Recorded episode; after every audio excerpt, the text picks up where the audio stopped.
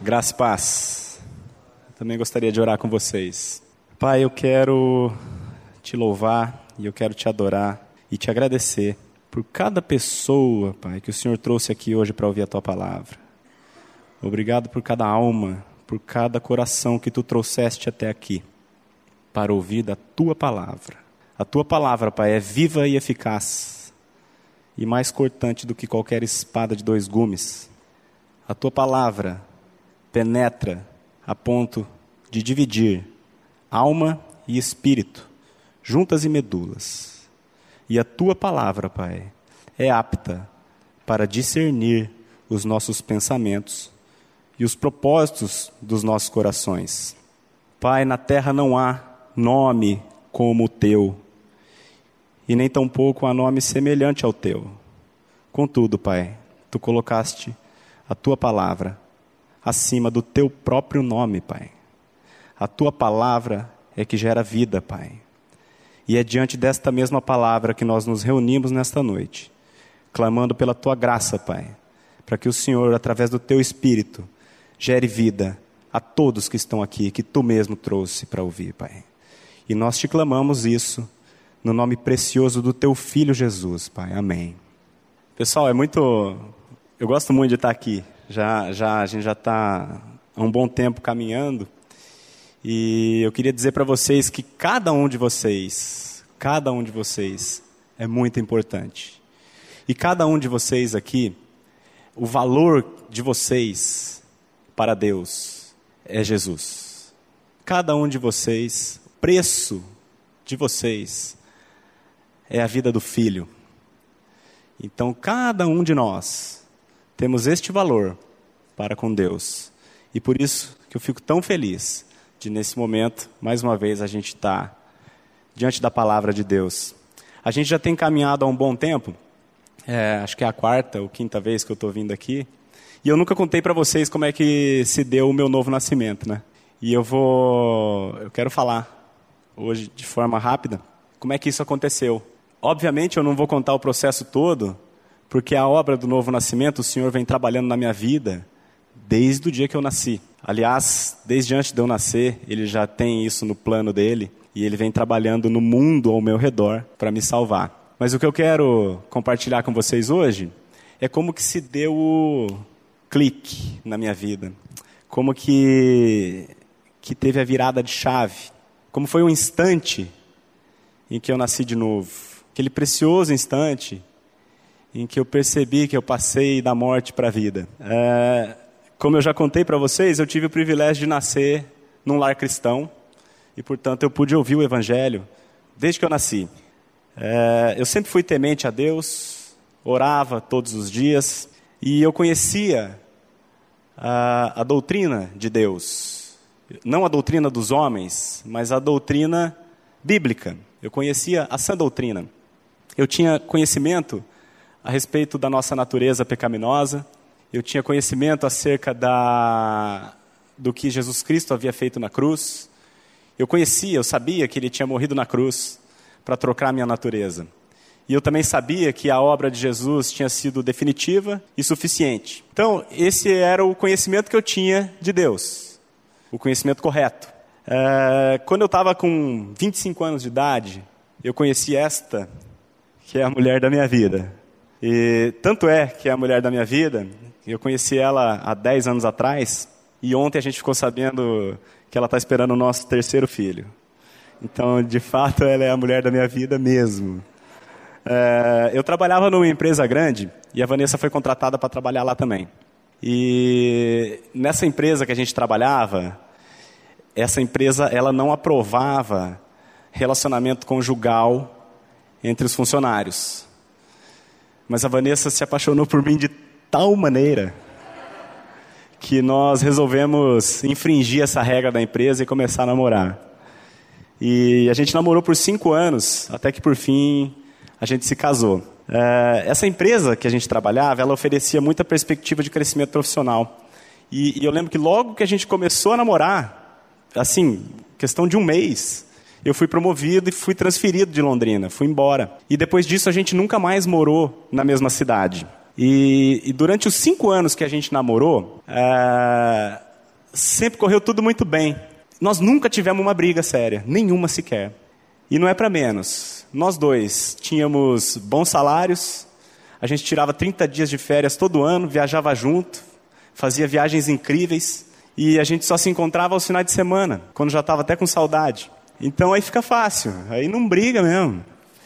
Só que chegou um momento que a gente estava meio cansado de, de, dessa história de ter que viajar todo final de semana, aeroporto, rodovia, rodoviária. A gente cansou disso aí.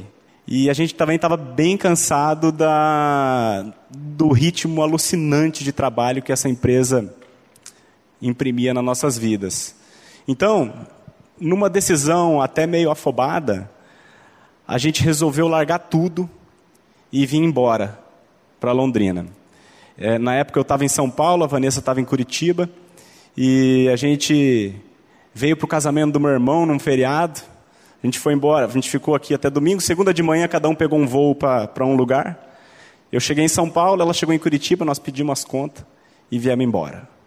Foi assim que, que aconteceu. E aí, quando a gente veio para cá, eu vim trabalhar com o negócio dos meus pais e a gente pegou uma reserva financeira que a gente tinha e comprou uma loja para Vanessa administrar. É, em seguida, a gente já se casou, já veio, a Vanessa já engravidou, e tudo isso em menos de um mês.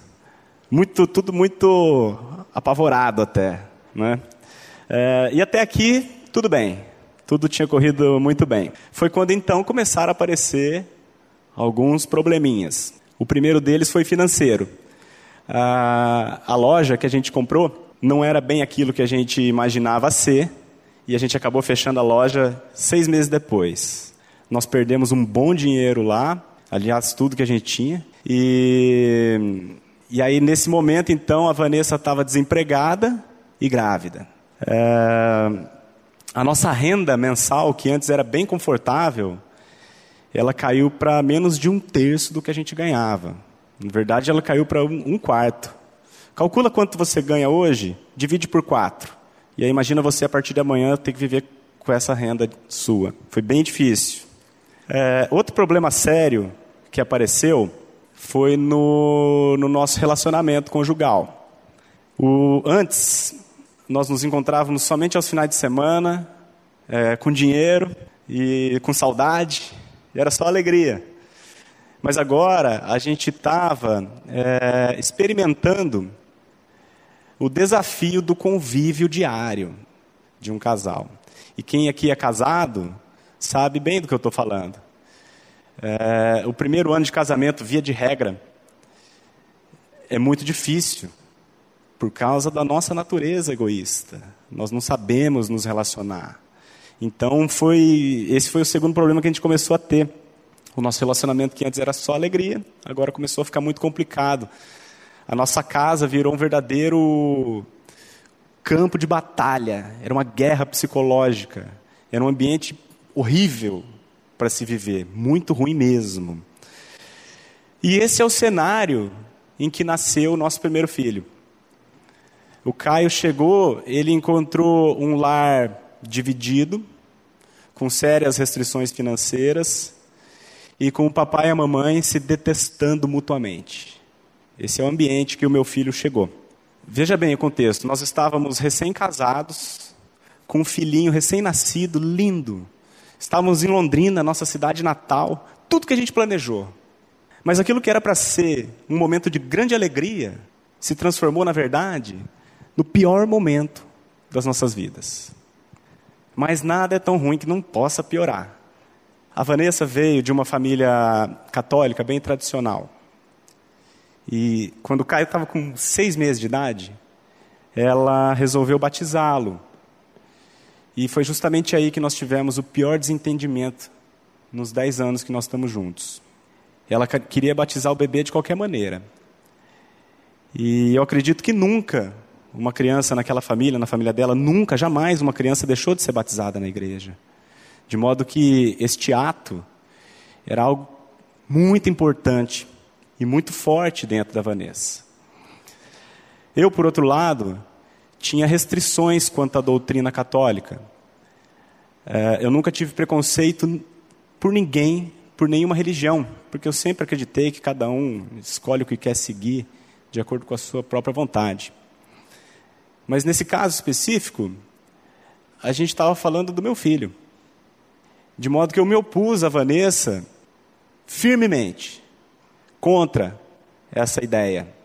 E no casamento, gente, homem e mulher, o casamento bíblico, homem e mulher se juntam e se tornam um. Mas no nosso casamento, nós éramos dois que se juntaram debaixo de um teto e continuamos sendo dois, só que mais afastados um do outro. Essa batalha que a gente estava travando, tudo que a Vanessa mais queria, tudo de mais importante pra, na, no momento da vida dela, era batizar o nosso filho. E tudo que eu mais queria era não batizar o nosso filho. Eu sei que eu contando isso aqui para vocês, de forma resumida, como eu estou contando aqui, é, pode não parecer, mas essa foi a pior, foi o pior momento da minha vida. Foi uma das piores, é, é, uma das piores tribulações pelas quais eu já passei. Em dez anos que nós estamos juntos. A religião, ela tem muitos produtos e subprodutos. Ela produz ser humanos moralmente corretos, produz pessoas que fazem coisas certas. Mas um dos principais subprodutos da religião é a intolerância e é a dissensão. A religião, ela reúne grupos de pessoas que são parecidas entre si, e essas pessoas adotam determinados comportamentos que elas acreditam ser o tipo de comportamento que agrada a Deus e que com isso elas vão alcançar a salvação. A religião ela tem o poder de ligar homens a homens. Ela bota católicos aqui, bota evangélicos aqui, bota muçulmanos aqui. Ela liga homens a homens. Mas a religião não liga nenhum homem a Deus, porquanto há só um mediador entre Deus e os homens, a saber, Jesus Cristo, homem. Todas as pessoas que vivem na religião, seja ela qual for, elas estão agindo da mesma forma que agiram os construtores da Torre de Babel, que, pelo seu esforço, acreditavam que chegariam aos céus. Toda pessoa que vive na religião, seja ela qual for, estão trabalhando inutilmente por algo que jamais vão alcançar. João 3,13 diz o seguinte: Ora, ninguém subiu ao céu, senão aquele que de lá desceu, a saber, o Filho do Homem que está no céu. Eu e a Vanessa estávamos exatamente nesse esquema. Cada um de nós fazendo aquilo que julgava ser o mais correto diante de Deus. E ambos trabalhando inutilmente por algo que jamais nós iríamos alcançar pelos nossos esforços. Ambos tínhamos zelo de Deus, mas não com entendimento. Tanto eu quanto ela estávamos mortos e desorientados, cada qual na sua própria religião. Ela no catolicismo e eu no protestantismo. Em meio a esse conflito todo que eu coloquei para vocês, eu resolvi fazer algo inédito até então na minha vida: ler a Bíblia. Durante mais de 30 anos, eu ouvi a palavra de Deus, tanto na minha casa quanto na igreja. Mas nunca, nem uma vez sequer, eu peguei uma Bíblia para ler, nem um versículo. E naquele momento eu havia colocado no meu coração o desígnio de ler a Bíblia do começo ao fim, com o objetivo específico de mostrar para minha esposa que a religião dela estava errada e que eu estava certo. A Bíblia diz que não há quem busque a Deus, nenhum sequer. E quando eu peguei essa mesma Bíblia, eu não estava buscando a Deus, mas eu estava buscando vencer uma discussão da minha esposa. Eu não estava buscando a Deus, eu estava buscando a mim mesmo e a satisfação do meu ego. Era isso que eu estava buscando. Sabe por que eu pude chegar a essa conclusão? Hebreus 4, 12. Porque a palavra de Deus é viva e eficaz. e mais cortante do que qualquer espada de dois gumes, e penetra até ao ponto de dividir alma e espírito, juntas e medulas, e é apta para discernir os pensamentos e os propósitos do coração. A palavra viva de Deus me mostrou que tudo que eu sempre busquei na minha vida foi a mim mesmo e a satisfação do meu eu. Quando eu peguei a, Bíblia para começar a ler, eu estava convencido de que aquilo que eu estava fazendo tinha uma motivação legítima e que eu estava buscando o melhor para o meu filho, para minha família. Mas a própria palavra de Deus, que é apta para discernir os pensamentos, me mostrou que o real propósito do meu coração não era o bem da minha família, mas era a satisfação do meu ego. Eu estava morto e comecei a ler a Bíblia para fazer o mal, mas a palavra de Deus me deu vida. A palavra de Deus tem o poder de gerar vida. Disse Deus: haja luz e houve luz. Deus não fabricou a luz, Deus chamou a luz à existência pelo poder da Sua palavra. E é por esta mesma palavra que Ele chama o homem morto a começar a viver. Pela graça de Deus, o meu espírito foi vivificado e pelo poder da Sua palavra eu tive o privilégio de conhecer a pessoa viva de Jesus. Pela palavra de Deus, pelo poder exclusivo da Sua palavra, eu fui tirado da minha religião e eu fui colocado no amor do Seu Filho. Pelo poder da Sua palavra e pelo poder exclusivo da Sua palavra eu nasci de novo. E hoje, tanto eu quanto toda a minha casa pertence ao Senhor, para todo sempre. Aleluia por isso. Sabe por que eu quis contar essa história para vocês hoje, gente? Eu não estou aqui hoje com o objetivo de falar do meu novo nascimento, nem tampouco eu estou aqui para falar do meu casamento. Mas eu quero falar com vocês hoje do poder da palavra de Deus. Para isso que eu estou aqui. Romanos 15, 4 diz o seguinte: Pois tudo quanto outrora foi escrito, para o nosso ensino foi escrito, a fim de que, pela paciência e pela consolação das Escrituras, tenhamos esperança. Há uns dias atrás, eu, a gente recebeu um casal de amigo lá em casa, fazia tempo que eu não via eles, e eles, a gente estava jantando, e esse amigo meu me contou todo empolgado que ele, que ele tinha colocado um planejamento de ler 30 livros por ano, e que ele estava todo animado porque ele ele estava dentro do, do cronograma dele, ele já tinha lido acho que uns 20. Aí eu olhei para ele e falei assim, cara, no último ano, eu li 66 livros. E eu garanto para você que o pior livro que eu li é bem melhor do que o melhor que você leu dos 30. Aí ele ficou, abriu o olhão, uh, e aí já foi uma oportunidade também de pregar o evangelho para esse cara. A Bíblia é uma, uma maravilhosa compilação de 66 livros. A Bíblia levou 16 séculos para ser concluída.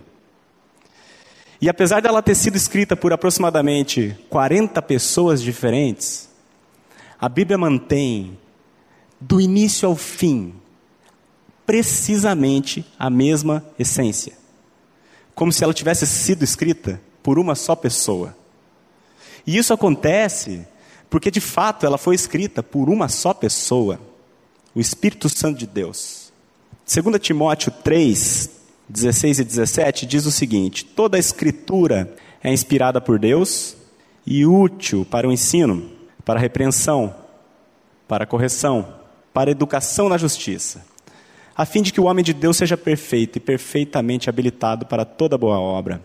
É, dos livros seculares contemporâneos, o mais vendido de todos é O Senhor dos Anéis, de J.R. Tolkien. Esse livro já atingiu a marca impressionante de 150 milhões de cópias. Quando a gente abre é, para publicações um pouco mais antigas, aí nós temos o Dom Quixote. Todo mundo já ouviu falar, já deve até ter lido na escola. Esse livro quem escreveu foi Miguel de Cervantes, no ano de 1612.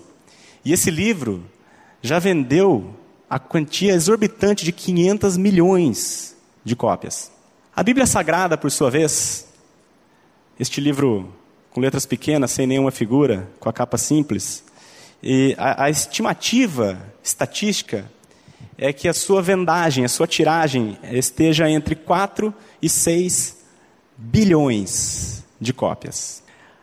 A Sociedade Bíblica do Brasil uh, informa que as escrituras sagradas estão disponíveis em 2.935 idiomas. Eu nem sabia que tinha tudo isso de país, muito menos idioma. E fala, esses idiomas falados por 6 bilhões de pessoas. Eu, eu trabalhei com marketing muito tempo, sou, sou um profissional da área de marketing.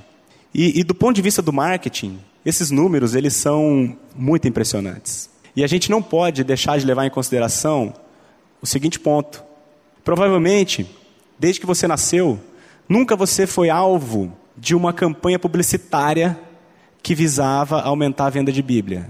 O Senhor dos Anéis você já deve ter visto uma porrada de propaganda, mas da Bíblia não. Nunca na sua vida você deve ter assistido na TV, na internet, onde quer que seja, uma propaganda sobre a Bíblia. Aliás, o que provavelmente, o que certamente já deve, você já deve ter visto, é uma propaganda contra a Bíblia. Talvez essa propaganda que eu estou fazendo aqui da Bíblia hoje seja a primeira que vocês estão ouvindo na vida de vocês. Mas os números que eu falei para vocês agora há pouco são incontestáveis. O sucesso deste livro é incontestável. Sabe por quê? Por um único motivo. Porque a Bíblia é a palavra de Deus. E é Ele o responsável por torná-la tão disponível a toda a sua criação. Está aí a razão do sucesso da Bíblia com propaganda contra, ela vai embora e não vai parar, porque a palavra do Senhor é eterna. Já havia um certo tempo, gente, que eu tinha vinha alimentando no meu coração essa vontade de fazer uma pregação sobre a Bíblia. E eu vinha alimentando essa vontade porque, na minha percepção, a Bíblia é o livro mais vendido do mundo, mas eu acho que ele é um dos menos lidos.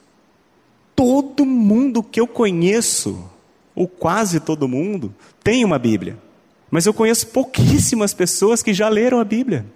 A gente, lá em casa, a gente dá um curso de educação de filhos, à maneira de Deus. Certo dia, a gente estava com oito casais lá fazendo o curso conosco, e eu perguntei assim: gente, quem aqui crê que a Bíblia foi escrita por Deus? Todo mundo levantou a mão imediatamente. Aí eu perguntei assim: gente, quem aqui já leu a Bíblia? 16 pessoas, 16 cristãos, dos 16, 15 abaixaram a mão. Uma moça já tinha lido a Bíblia. Aí eu refiz a pergunta para eles. Falei, gente, você de fato crê que Deus escreveu esse livro? Você realmente crê nisso? Ou isso é apenas uma informação e um conhecimento que você abraçou como verdade? Eu tenho um amigo próximo Aliás, uma pessoa de quem eu gosto muito. Ele, ele nasceu também num lar cristão. Ele, inclusive, tem nome bíblico. E eu acredito que durante toda a vida dele, jamais ele faltou na igreja. Certa vez a gente estava conversando sobre a palavra, alguma coisa nesse sentido. E eu falei para ele que eu tinha. Ter... Oh, acabei de ler a Bíblia. Ele abriu o olho assim, impressionado, e falou: O quê? Você leu a Bíblia inteirinha? Gente, está muito errado isso. Está muito errado.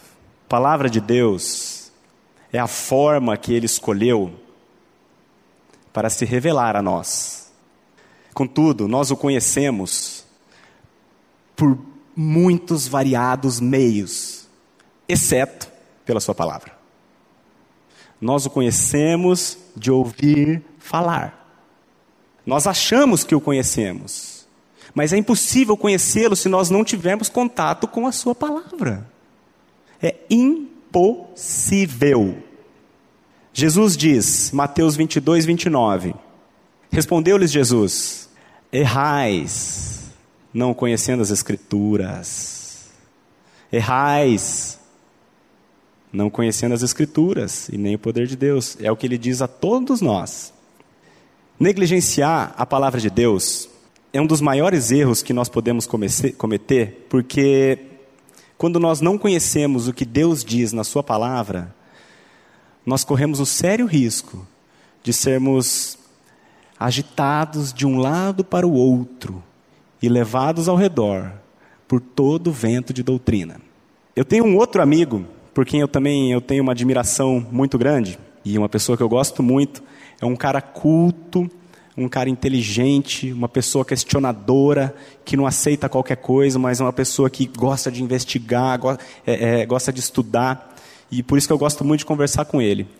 Certa vez a gente estava conversando, e eu perguntei assim para ele, é, e, e, ele é de uma determinada religião. Eu falei assim, cara, por que que você, o que, que te levou a essa religião? Por que que você professa esta religião?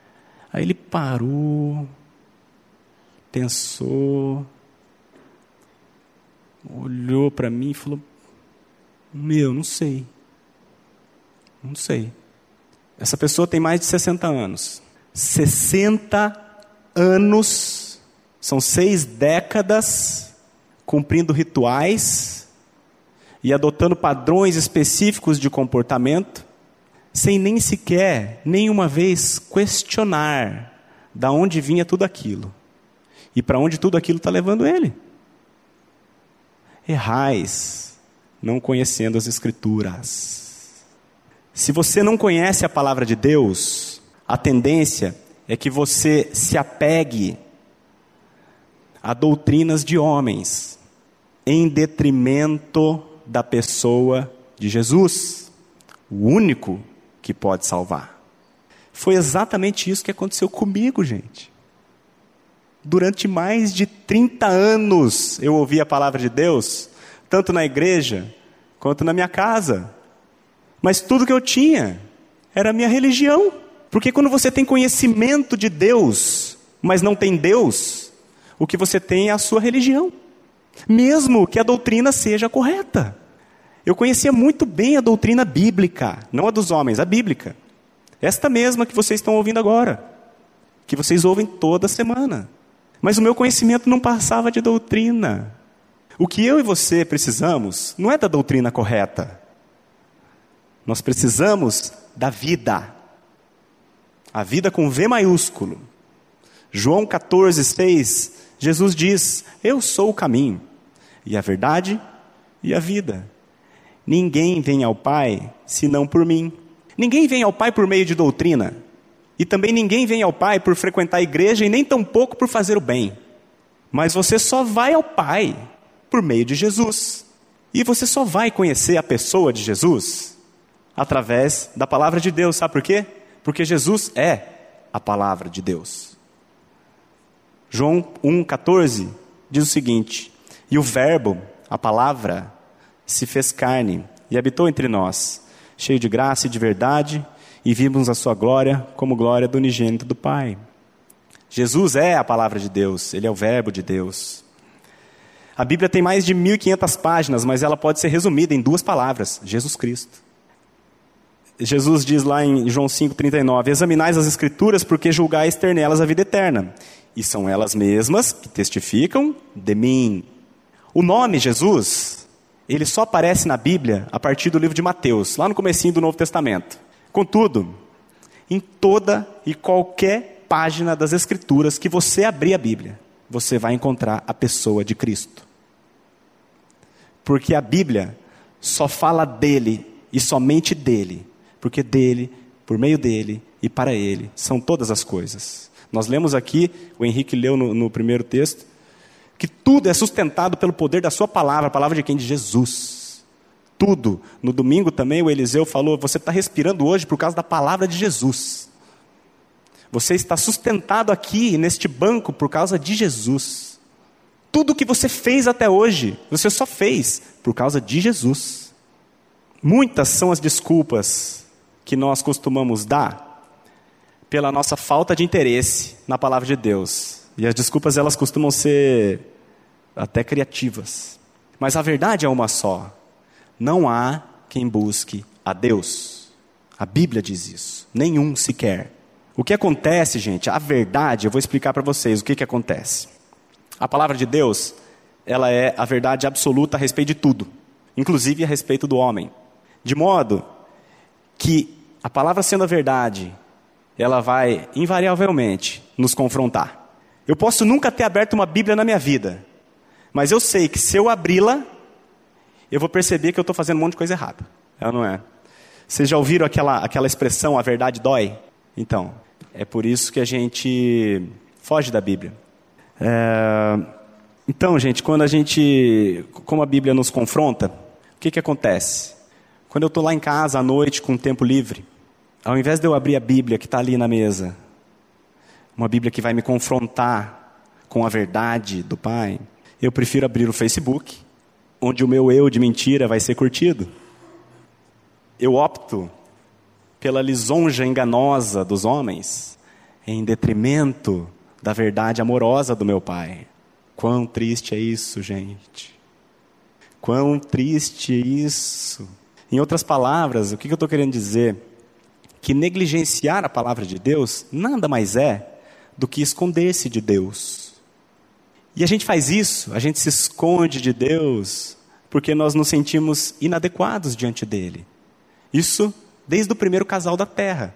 A gente consegue constatar em Gênesis 3, de 6 a 10, que diz o seguinte: Vendo a mulher que a árvore era boa para se comer, agradável aos olhos e árvore desejável para dar entendimento, tomou-lhe do fruto e comeu, e o deu também ao marido, e ele comeu. Abriram-se então os olhos de ambos, e percebendo que estavam nus, cozeram folhas de figueiras e fizeram cintas para si. Quando ouviram a voz do Senhor, quando ouviram a palavra de Deus, que andava no jardim pela viração do dia, esconderam-se da presença do Senhor Deus, o homem e a sua mulher, e lhe perguntou: o homem e sua mulher por entre as árvores do jardim. E chamou o Senhor Deus ao homem e lhe perguntou: Onde estás? Ele respondeu: Ouvi a tua voz no jardim, ouvi a tua palavra no jardim. E porque eu estava nu, eu tive medo e me escondi. O homem, depois do pecado, ele percebeu a sua total inadequação diante de Deus. E a partir daí, nós passamos a fazer duas coisas, e só essas duas. Primeiro, fugir dele, e segundo, tentar agradá-lo por meio da nossa religião, que são as cintas de folhas ali que a gente costuma fazer. A Bíblia está ali na mesa, mas eu procuro fugir dela porque, utilizando desculpas as mais variadas possíveis, e para compensar, eu tento frequentar a igreja, eu tento fazer o bem, eu tento, sei lá, dar dízimo, eu tento fazer alguma coisa para eu ver se eu me torno um pouquinho mais adequado ou aceitável diante de Deus. Gente, nós erramos não conhecendo as Escrituras. É verdade, sim, que a palavra de Deus nos confronta.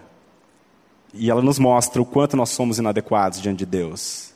Mas essa mesma palavra nos mostra algo muito, mas muito maior do que a nossa inadequação. Ela mostra a graça. E aí a gente leu ali agora no versículo 9: chamou o Senhor Deus ao homem e lhe perguntou: Onde estás? Deus é onisciente.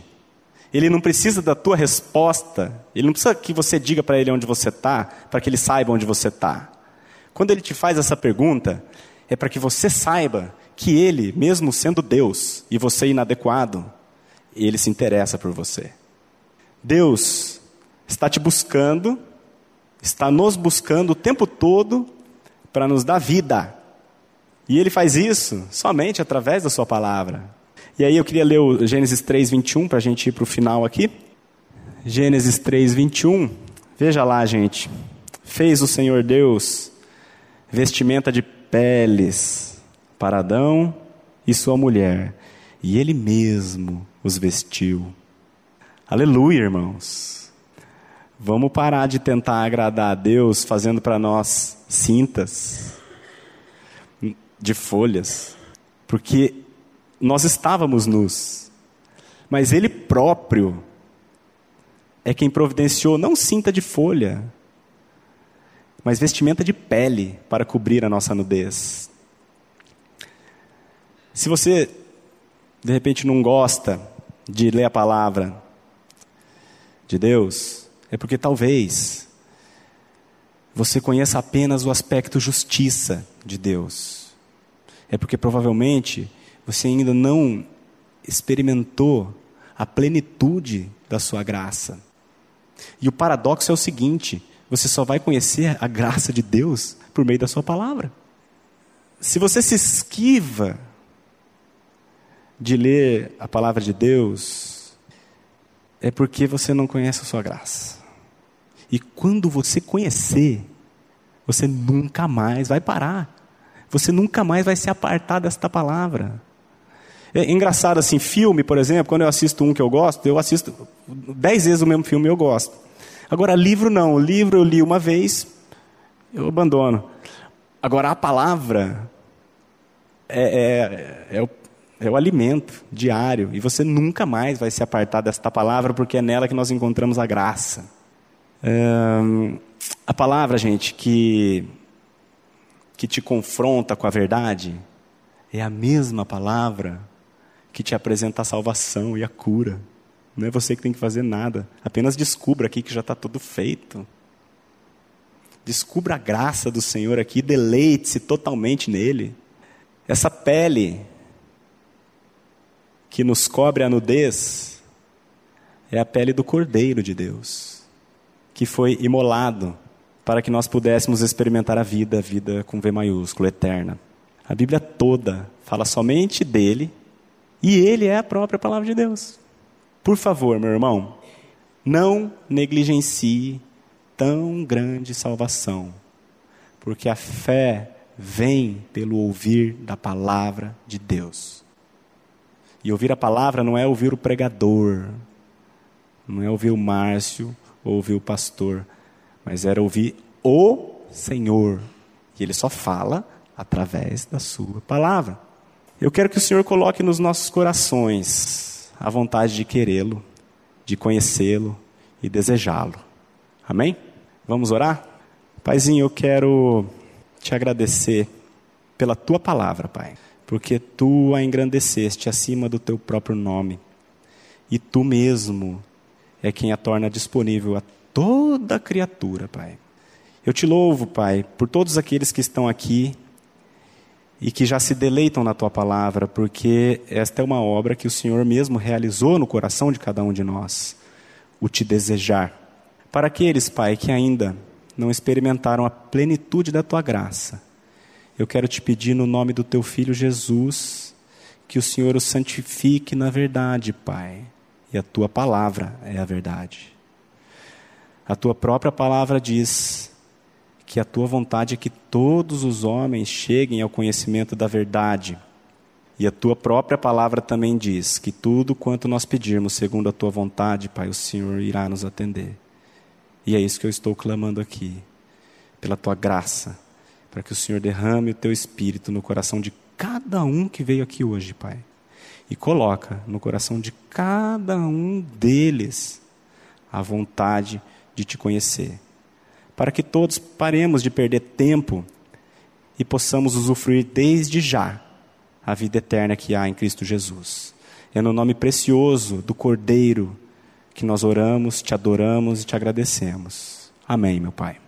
A mensagem que você acabou de ouvir faz parte do Ministério de Comunicação Palavra da Cruz. Temos um grande acervo de estudos bíblicos em áudio e vídeo. Distribuímos também gratuitamente o jornal mensal Palavra da Cruz. Entre em contato conosco pelo fone 0 operadora 43 33 728900 ou pelo e-mail livraria@piblondrina.com.br. Visite-nos pelo site www.livrariapiblondrina.com.br ou acesse www.piblondrina.com.br. Graça e paz.